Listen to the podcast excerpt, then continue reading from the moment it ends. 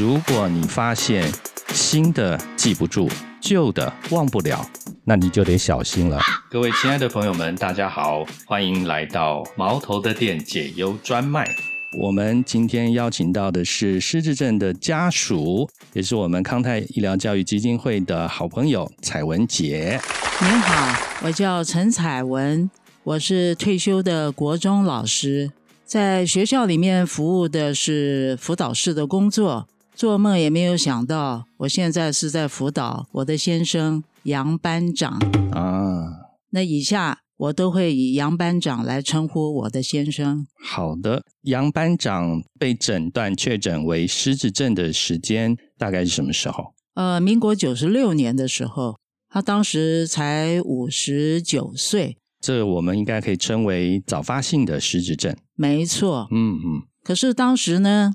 虽然有这么一点小小的概念，嗯，可是从来没有想到早发性的失智患者会在我们家哦，嗯，所以这一路走过来，觉得学习很丰硕，所以我会很乐于跟所有的好朋友，或者是想了解失智领域的朋友们，跟他们分享。因为虽然有辛苦，但是我觉得我的收获不要浪费。应该要跟大家来分享，让大家减少尝试错误的一个挫折，嗯，会比较容易进入情况，然后来帮助他们的家人。了解，非常好，非常感谢。那当时杨班长是发生了什么样的症状，让你会突然警觉说，哎，应该去看医生呢？当时是这样子哈，他民国八十八年车祸，到九十六年被确诊，这当中呢，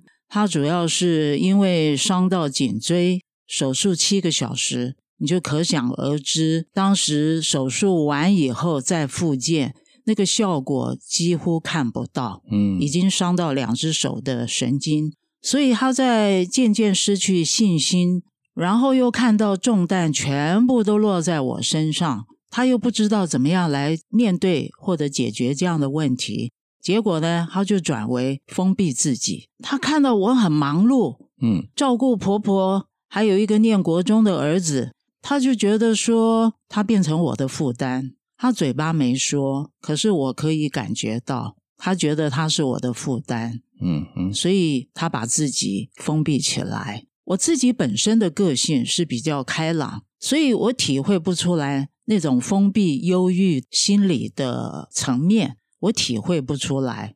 我当时只是感觉到说，你没有办法帮助我，可是你也不要把自己封闭起来，你要站出来帮助我呀。嗯，可是我没有感觉到，所以可想而知，那个时候的情绪常常因为一小点事情而爆发出来。但是每次对他有所抱怨的时候，又非常的后悔。因为我知道他不是故意的，嗯，后来还不错，慢慢的经过努力以后呢，他的双手的复健的效果看出来以后，他去接受冷冻空调的职业训练，然后他很认真哦，我真的很钦佩他，他非常认真，把所有的工具都带回来，不断的练习，因为他的双手已经很不灵活了，车祸的关系，嗯。结果他认真有了代价，他终于取得了证照，所以就有就业的机会。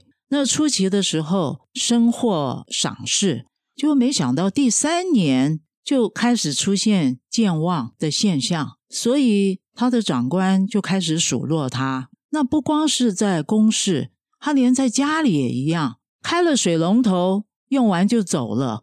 他不关水龙头，等到我发现的时候，那个水流了多久都不知道。那因为那个时候才五十多岁，我根本没有往失智那个方向来思考，一直都认为他做事情不专心。那他也讲不出来，他只好默默的承受。讲完以后，后悔的又是我。那最主要的关键让我决定要带他去就医，是因为他的外甥。在美国要结婚，他是舅舅，舅舅最大，他必须到美国去参加这个婚礼。那因为护照过期，必须申请新的护照。嗯，在这过程当中，我才惊觉他连基本的资料都不太会写，那是不可能的事情。所以在他在美国的那个一个月的期间，我觉得不太对劲，所以我就到永和的加医科，嗯嗯先去请教医生。医生听我的说明，就说有一点接近失智。假如你可以在他回国的时候把他带来，然后让医生亲自的诊断，就比较了解。嗯我觉得我先生这一点很不错，他马上答应。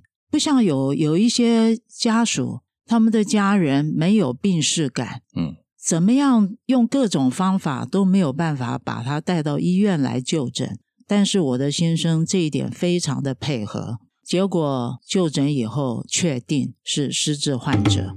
这民国九十六，民国九十六年的时候，后来半年以后呢，我们就转到新店。为什么呢？嗯因为叶炳强医师在那边有门诊，嗯我们久仰大名，而且很棒的一点，他也是我们天主教友，嗯所以我们就非常的有亲切感。嗯哼那叶炳强医师接手以后，重新再评估，后来申请爱益新的药物，申请成功，就让我喘了一口气。嗯我也很感谢叶炳强医师，嗯第一次带杨班长去就诊的时候，他马上就请他的卫教团队的志工，有一位叫陈丽珠，现在我们是非常要好的朋友。嗯他想初步的了解杨班长的状况，还有我们对这个失智这个疾病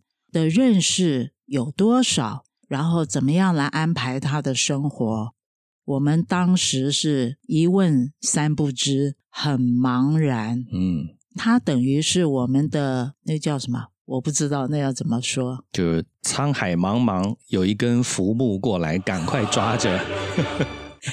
对我当时真的回家的时候，我就觉得天主怎么这么爱我们呐、嗯我们这么这么不知所措的时候，我们可以抓到一个浮木，让我们放心很多。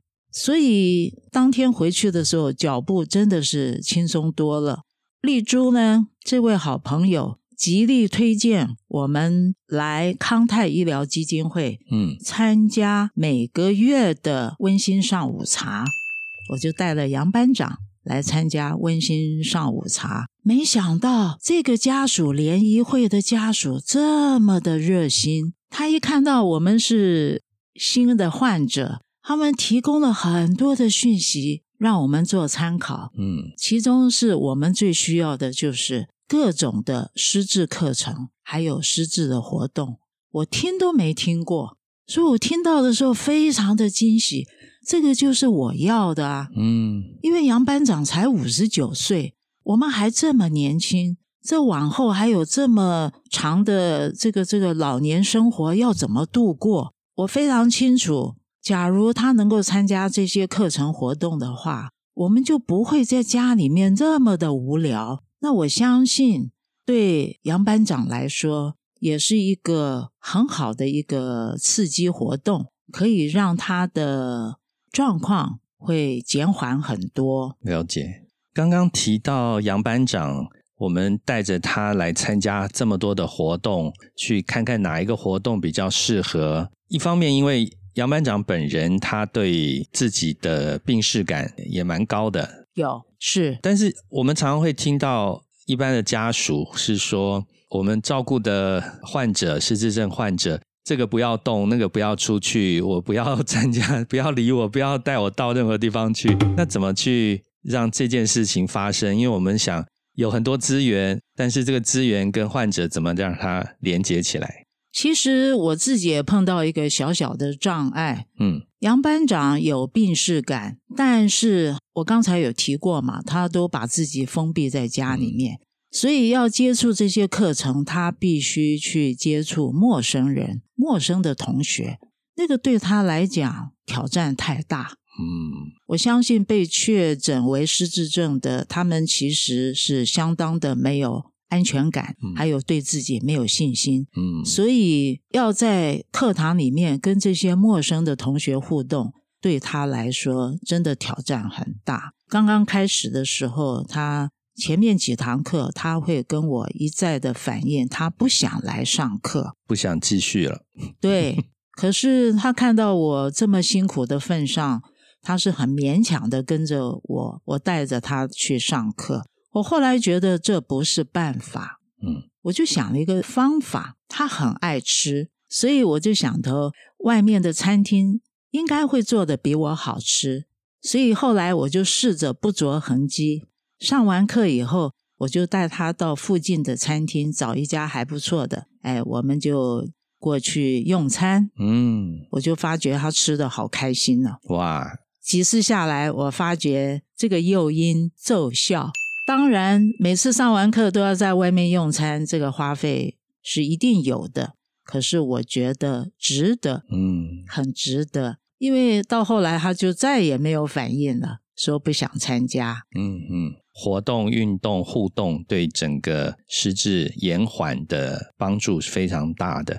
最怕的就是待在家里，脑筋不动，嘴巴不动，不讲话，不跟人互动，身体没有运动，这个的退化其实是非常非常快的。哈，那这刚刚是杨班长的部分，那现在谈谈彩文姐您本身自己的心路历程呢？OK，我在想，在谈我的心路历程之前，嗯我还是想谈我怎么样来帮助杨班长安排我们的作息。哦，对，因为这些作息也跟我的整个的心路历程是绝对有关系。嗯那我安排的原则是什么呢？叶炳强医师有再三的提醒我们，他这么年轻，嗯，一定要多运动，多晒太阳。哦，所以我很听话，把它当做每天的必修课程。早上我们一定先运动，有太阳就晒太阳。我把整个生活的作息尽量做到规律，嗯因为规律的话会让杨班长呢比较有所依循，他不会今天是这个样子，那下一秒钟是什么，他都搞不太清楚。所以规律的生活作息会让他有所依循，他就情绪会比较稳定。嗯还有，因为他年轻，可以帮忙分担我的工作，所以我一定是跟他同进共出。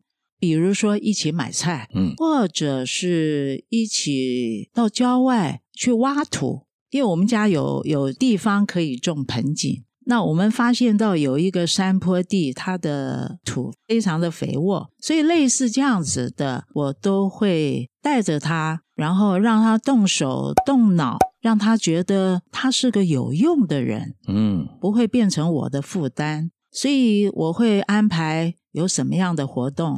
除了上课之外，我们还可以同进共出，嗯可以让他分担，在他的能力范围之内，他可以帮忙分担。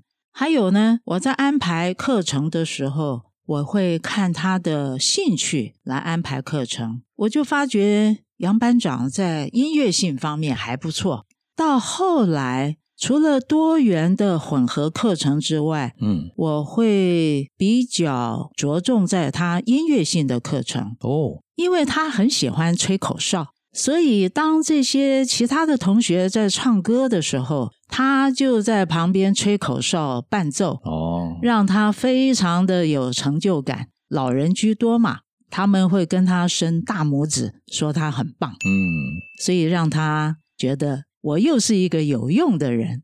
我们在培养他的成就感方面，我们真的是蛮花心思的。还有一个是我突发奇想的，因为我看着一个年轻的失智患者，听说读写，我发觉他有一点点在流失的时候，那个能力在流失的时候，我就跑到永和的市民大学，结果很不错，有国语课。国语课是给早期失学的民众上的课，对对，所以当时主办人跟我们解释以后，我马上就报名参加。结果去了以后，他们非常惊讶，因为他们都是年龄大的阿巴桑，嗯，没有男生哦，哦，全部都是阿巴桑。他们眼睛盯着这两个虽然不是很年轻，但是跟他们比较起来，相对年轻的这两个人怎么走进来做什么？他们问我们：“你们进来找谁呀？”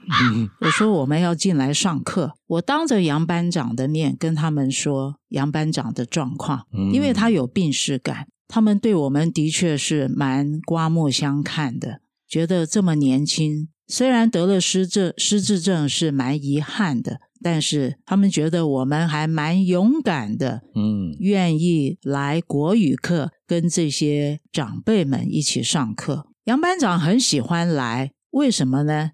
每次上完课有作业，嗯，然后老师在检查作业的时候，都在他的作业本上面写一个大大的一百分。哦，这些长辈们他们的厨艺非常好，会自己做点心带来跟同学分享，给杨班长一定是双份，所以可想而知杨班长的内心。一定有很大的温馨感。嗯，虽然他没有说，但是我从他参与的意愿可以看得出来。嗯，所以要感恩的人真的很多。没错，没错。好，这样子的课程安排下来，可以感受到杨班长的个性，嗯，很明显的开朗很多。让我们很惊喜的是，他常常会说出我们意想不到的幽默的话语，逗人开心。嗯，所以常常觉得努力没有白费。嗯，因为我把他内在的幽默的那一点把他带出来了。有一个课程，我在这里要十分的推荐。哦，我意外的发现。杨班长的音乐律动被启发出来，哇！他这个潜能被启发出来，嗯，他有的时候会自创舞步，即兴表演，让我们赞赏不已。我最感谢知凤老师的一点是，杨班长现在已经是重度失智了，嗯，可是他还是很喜欢节奏很清楚。很轻快的儿歌，嗯，他一听到这些儿歌，他就开始握拳打拍子，嗯，甚至于用舌头打拍子，嗯，就是对他玩舌头打拍子非常轻快，嗯，音质很漂亮，我很欣赏，所以常常夸奖他，他就笑得很腼腆，我就发觉师凤老师。把他内在的那个音乐律动的潜能启发以后，让他的生活的品质提高多了，嗯，甚至于影响到现在，哦，这是很不容易的事情，嗯，所以运动这件事也不是单单的去活动活动，它是搭配了韵律节奏，在整个运动里面。有音乐，它一定有音乐，对。所以，尤其彩文姐对杨班长敏感度这么高，去知道杨班长在这个方面有特别的潜能，可以充分的利用音乐去激发他这个部分的潜能。一般外人可能看起来就像像一个音乐治疗，是，可是对杨班长来讲，他非常的陶醉在整个的活动里面。没错，没错。好，那在心路历程上面有没有什么愿意跟我们听众朋友们分享的？刚才大家听到我在帮杨班长安排课程，嗯，还有对他整个的生活品质提升，听起来好像很棒哈，非常棒，但是好辛苦啊！哦，为什么呢？第一个带进带出交通往返，体力相当的消耗哦。那因为。我要照顾婆婆在念书当中的小孩，嗯，所有的家务事，所以其实是相当的精疲力尽。当杨班长在某些生活的细节讲一次、讲两次，嗯，讲五次、讲六次，他还是忘记做不好的时候，我就会发脾气了。应该可以体会，当时会觉得自己怎么。这么没耐心，这么没爱心，但是就是没办法。嗯，结果这样子辛苦的日子过了一段时间以后，我自己深切的反省，我不想过这种日子，情绪起伏太大。我本身是天主教徒，嗯哼，所以我就到更新文教院的圣依纳爵灵修中心去求助神父，神父带领我做了六天的闭境，每天都有福音要默想。嗯所以这么好的一个机会，我把自己沉淀、冷静下来。后来慢慢的放下不必要的期待、不必要的要求，然后我调整自己的心态，还有思考模式，我采取顺其自然。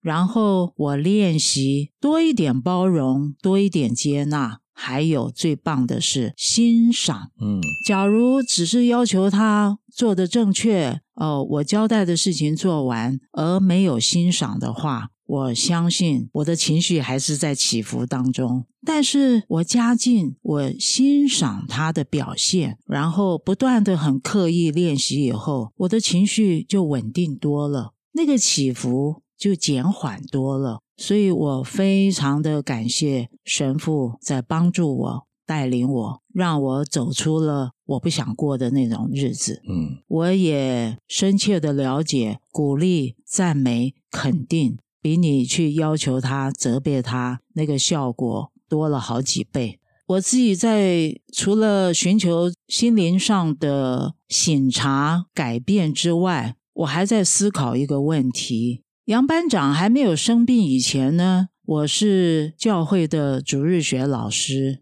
我也为失胎伤痛愈合做服务。失胎就是失去胎儿。对，嗯堕胎或流产的失胎者，嗯哼那因为我是被培育的种子服务员，我们也为他们做不同的服务。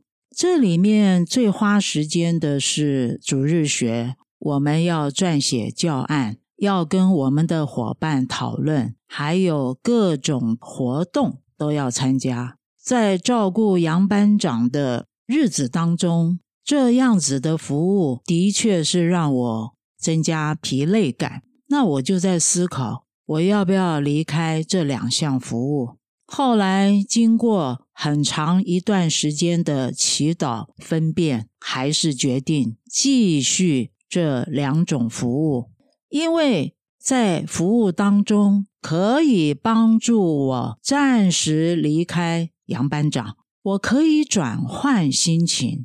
当然，杨班长他那个时候还可以自理，所以我可以暂时离开他。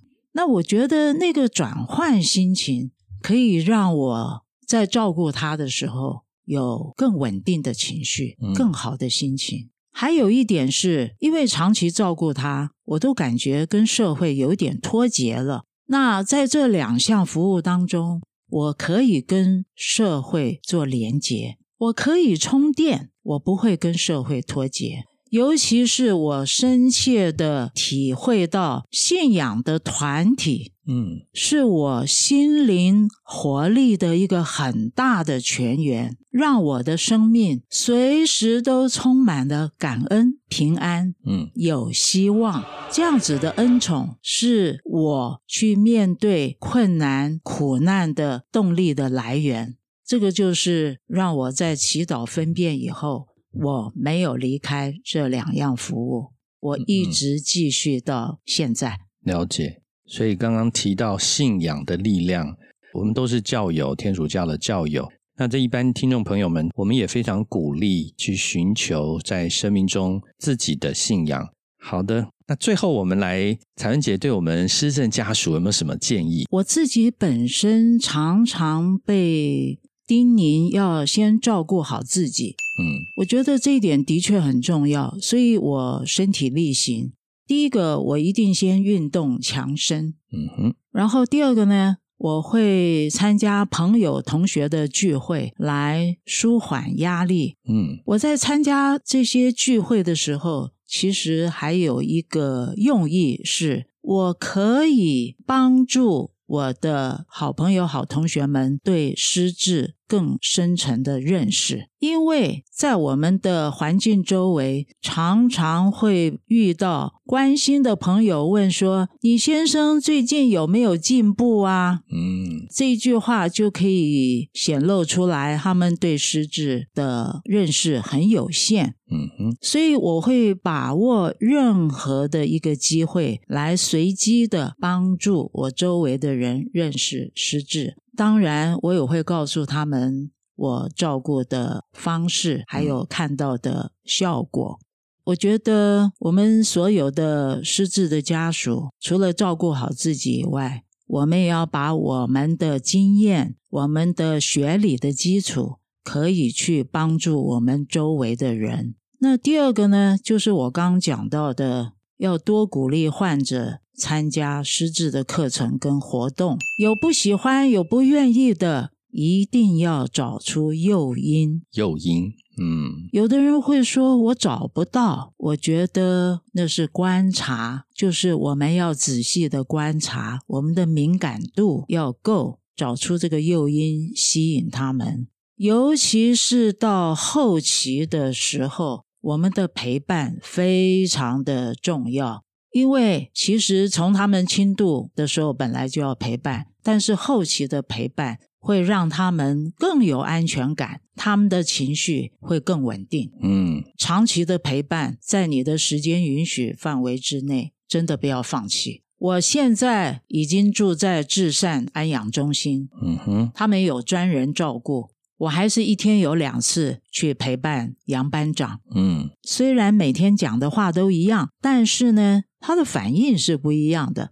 比如说，我会问他：“你喜不喜欢吃这个东西啊？”嗯或者有的时候会跟他开玩笑：“你结婚了没有啊？”嗯，他一定说没有。那我就问他：“我说彩文是不是你的太太呀？”他一定说不是。那我又开玩笑跟他说：“那彩文当你的女朋友好不好？”他就笑得很腼腆，因为他不好意思说好，嗯可是他又不好意思说不好，所以类似这样子的陪伴，嗯陪他聊天，虽然每天讲的话都差不多，但是你可以感觉到他喜欢。然后，因为我们这样的陪伴，那些专业的照服员也比较轻松一点，因为他的情绪是稳定的。嗯当然不是全部了，但是有帮助。嗯而且我陪伴他的时候，我会还是继续带他走路运动，帮他做各种的牙齿的清理啦之类的。因为已经退步到重度了，嗯所以我现在的策略就是维持他的咀嚼的功能和走路的功能，因为这两个非常的重要。嗯哼，到目前为止，我还不需要特别买什么营养品给他补充，因为三餐他可以咀嚼，就已经有摄取到营养。那他还可以走路，那当然对他的健康的维持是绝对有帮助。嗯那刚才提到的是第二点，鼓励患者参加各种课程活动。第三个非常非常重要，我鼓励我们的失智家属参与支持团体，嗯千万不要单打独斗。我非常感谢康泰医疗基金会在十二年前有成立我们早发行的一个支持团体，嗯名称叫康泰一起来。嗯，回忆的忆，对，嗯当时他们把这样子的一个团体邀请我们失智症的家属带着患者来参加。我们在活动的时候呢，就是做医疗的咨询，还有照顾经验的交流。这样子长久下来，我发觉可以及时的解决我们目前碰到的困难。还有我们所有的失智家属，一定是互相的扶持，互相的加油打气。那有一些他们的患者生病的年资比较长久，所以他们前人走过的路，常常是我们这些后人的镜子，帮助我们提前做好心理准备跟建设。那在关键的时刻，我们就知道要如何做适合自己的选择。所以我强烈的建议，一定要参与支持团体，不要单打独斗。嗯康泰一起来是一个让我们整个失智家属凝聚力非常强的一个团体。欢迎早发行的失智家属带着您的患者过来参加。嗯最后一点，这是我自己的亲身体验，也就是当患者到后期，照顾者不胜负荷的时候，考虑放手，嗯安排入住机构，不要舍不得，否则照顾者会先倒下。嗯我相信这个对患者来讲不是一件好事。那以上是我自己本身的体验，嗯，对家属们的一点小小的建议。了解，嗯，感谢啊、我们今天听到这么精彩的彩文姐的心路历程，以及怎么样去帮助杨班长他在整个过程中会遇到的问题，寻求方法，仔细的去找诱因。所以刚刚的建议里面，第一个很重要，就是一定要先照顾好自己，因为家属如果累坏了，刚刚提到是两败俱伤，巨伤啊，就不但患者没照顾好，自己也瘫了。那最后呢，如果我们觉得身体负荷不了了啊、适当的时间放手也是非常重要的智慧啊。今天非常高兴能够邀请到彩文姐来这边跟我们分享非常非常宝贵的照顾早发型失智症的心路历程啊、也希望能够将我们的节目的内容呢分享给其他人。那也希望你们得到一点实质上的帮助，谢谢大家。那我们今天在这里节目告一段落了，谢谢彩文姐，谢谢大家。谢谢。